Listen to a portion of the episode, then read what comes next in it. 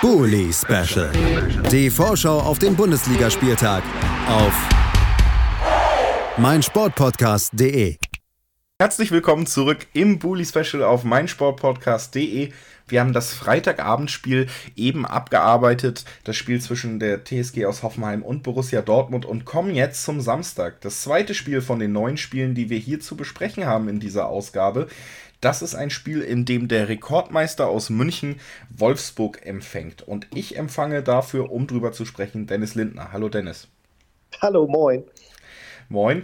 Und äh, genau, der Rekordmeister lädt, ich habe schon gesagt, Heimspiel für die Bayern, die mit 30 Punkten auf Tabellenplatz 3 hineingehen, punktgleich wieder mit Dortmund mit einer besseren Tordifferenz vor den Schwarz-Gelben, sind ein bisschen wieder in die Spur gekommen, nachdem es auch zwei Niederlagen in Folge erstmal gab. Gegen Gladbach und gegen Leverkusen gab es erst einen Kantersieg gegen Bremen und jetzt ein ja, interessanten Sieg gegen Freiburg, in dem man gar nicht so gut aussah, die Freiburger eine starke Partie geliefert haben und wieder mal klar wurde, München ist verwundbar in diesem Jahr und natürlich wird auch Wolfsburg versuchen, diese Chance zu nutzen.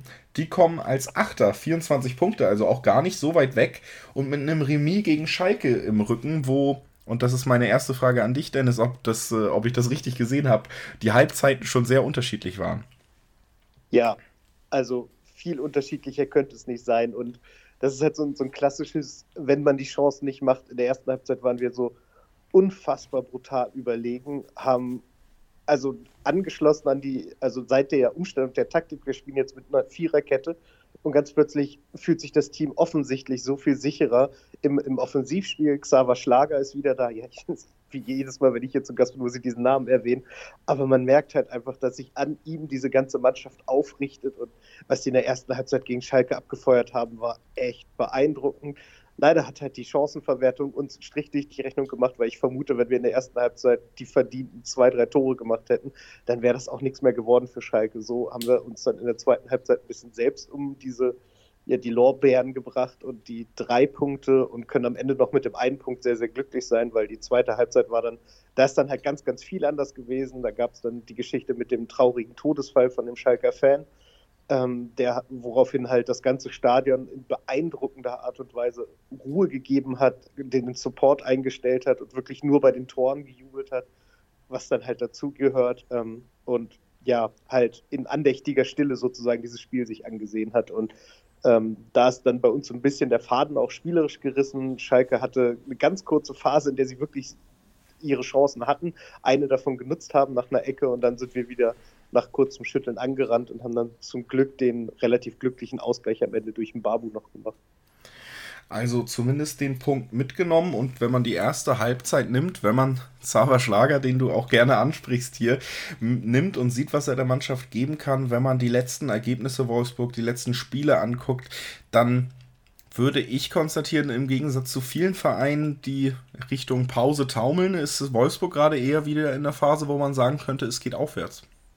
Hm, durchaus. Also ich habe auch schon mich dabei erwischt zu denken, eigentlich schade, dass jetzt die Pause kommt, jetzt wo wir gerade so Schwung holen und offensichtlich unser Team, obwohl wir ja auch Europapokal spielen, äh, noch zu den Fitteren gehört. Also ich habe bei uns noch keine wahnsinnigen Ermüdungserscheinungen wahrgenommen, wie, weiß ich nicht, beispielsweise bei den Frankfurtern, die ja offensichtlich doch auf dem Zahnfleisch kriechen. Die hatten auch viel mehr Spiele zugegeben, aber es wirkt so, als wäre unser Team noch sehr, sehr fit und könnte jetzt noch einen drauflegen, wo es bei den anderen schwer wird. Und ähm, das hätte ich gerne noch so zwei, drei Spiele weitermachen können.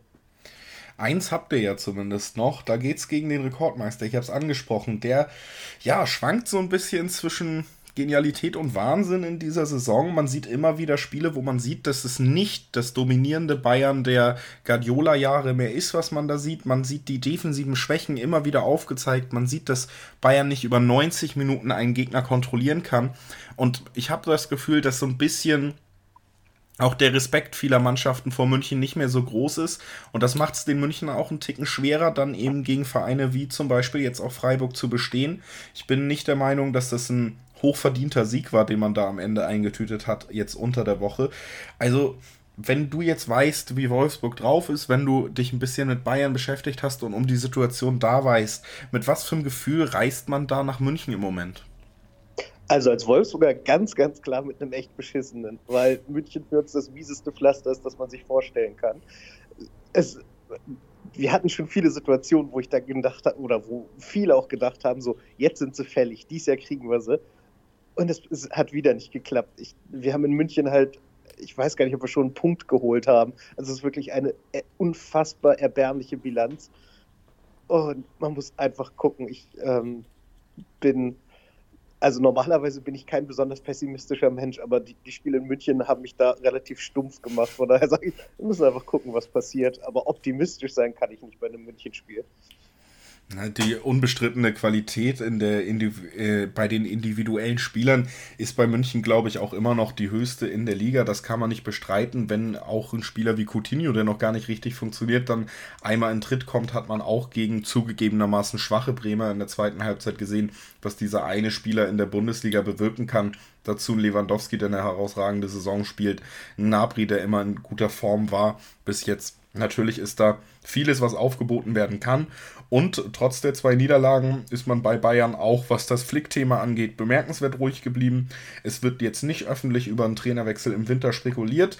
Also scheint da alles relativ ruhig vonstatten zu gehen in München, was für ein Team, wo zwei Niederlagen und nicht der erste Tabellenplatz eigentlich schon die nächste Krise bedeuten könnte, ja fast bemerkenswert ist.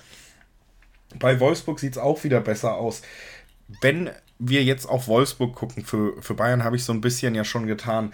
Und wir sind am letzten Spieltag der Hinrunde. Wie bewertest du aus deiner Sicht die Hinrunde für Wolfsburg? Weil es gab ja wirklich gute Phasen und es gab Phasen, die dann eher unschön anzuschauen waren.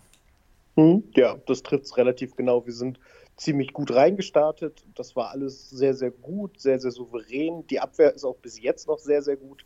Äh, wir hatten zwischendurch diese Phase, wo es so gar nicht lief, wo irgendwie der, die der Kader nicht richtig funktioniert hat, ähm, wo wir dann halt auch diese Sieglos-Serie hatten, wo wir dann äh, von wir sind in allen Wettbewerben ungeschlagen zu wir haben in allen Wettbewerben einmal verloren, innerhalb von nur fünf Tagen gekommen sind oder so. Ähm, das war so ein Durchhänger, aber jetzt gegen Ende die Spiele gegen Gladbach und Schalke und auch das gegen Saint-Etienne, was noch nicht so atemberaubend war, aber doch wieder sehr, sehr souverän. Da hat man gesehen, dass in dem Team irre viel drinsteckt und noch viel mehr kommen kann und die sich jetzt zusammengerissen haben. Wenn man jetzt gehört hat, wie das so war, es gab ja diese, diese Ansage von Glasner, dass er gesagt hat, dass man sich in Wolfsburg oder bei uns zu schnell zufrieden ist mit, mit dem, was passiert und erst wenn es wieder spitz auf Knopf steht, wieder alles mobilisiert. Ähm, das scheint tatsächlich nicht, wie viele gesagt haben, so der letzte Schuss gewesen zu sein, sondern er wollte damit eine Diskussion anregen. Es gab wohl auch intern Gespräche mit der Mannschaft was dazu geführt hat, dass wir jetzt eine andere Taktik spielen und ganz plötzlich funktioniert das halt wieder. Spieler wie Roussillon, der die drei Viertel der Hinrunde äh, ein Schatten seiner selbst war, ist ganz plötzlich wieder mit dabei, rennt nach vorne. Ähm, auf der anderen Seite Babu, bis vor vier Spielen eigentlich noch gar kein Faktor, ist jetzt plötzlich super, also nee, nicht super stark, aber er kommt halt einfach an, er kriegt seine Chance, er nutzt sie, er ist einsatzfreudig ähm, das, das neu formierte Mittelfeld mit Arnold, Gilavogi und äh, Schlager ist unfassbar gut. Also es macht echt Spaß, den drei dazu zu gucken und von daher bin ich aktuell echt sehr positiv gestimmt. Ähm, was Bayern mir natürlich mit fünf Lewandowski-Toren in sieben Minuten wieder kaputt machen könnte, was nicht das erste Mal wäre. Von daher, aber ich glaube, alles in allem können wir zufrieden sein. Mein Ziel ist es ja sowieso nicht, dass wir jetzt irgendwie Champions League angreifen oder unbedingt in den Europapokal müssen. Ich will eine ruhige Saison, ich will kein Drama, ich will sehen, dass sich was entwickelt und das Gefühl habe ich gerade. Also durchaus positive Gefühle auf Wolfsburger Seite vor diesem Duell.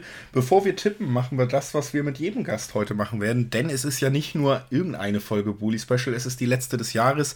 Es ist so ein bisschen die Weihnachtsfolge. deswegen möchte ich jedem Gast einfach mal die Möglichkeit geben, einen Weihnachtswunsch in Bezug auf seinen Verein äußern zu können. Freie Wunschwahl. Dennis, was wünschst du dir für den VfL Wolfsburg im kommenden Jahr? Hm im Endeffekt, dass die Entwicklung genauso weitergeht und wir lernen, unsere Chancen zu verwerten. Weil dann müssen wir uns vor niemanden fürchten und uns keine Sorgen machen. Und das sind fromme Wünsche zum Fest der Liebe, würde ich sagen. Oder? Auf jeden Fall.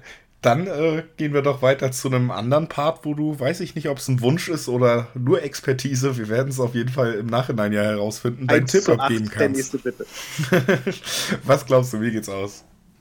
Ähm, 1 zu 1 Das ist der positive Wunsch. Also man ja. sieht, äh, die Wolfsburger Spiele in München haben auch bei dir Spuren hinterlassen. 1 zu 1 tippst du, halte ich gar nicht für so unrealistisch.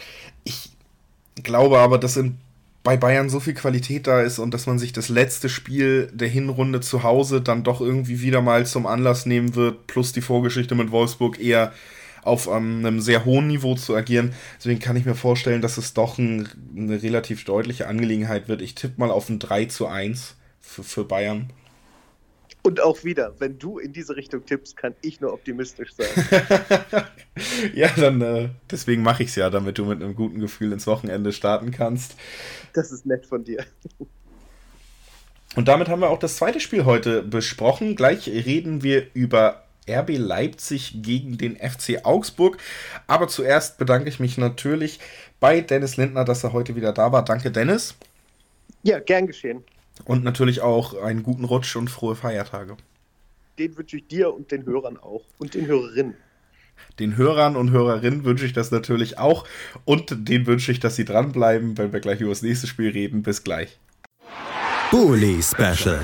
Die Vorschau auf den Bundesligaspieltag auf meinsportpodcast.de. 90 Plus On Air. Der Podcast rund um den internationalen Fußball mit Marius Merck und Chris McCarthy. Da herrscht ein enormer Druck, da werden Unsummen investiert, um den Erfolg regelrecht zu erzwingen. Jeden Monat neu auf meinsportpodcast.de.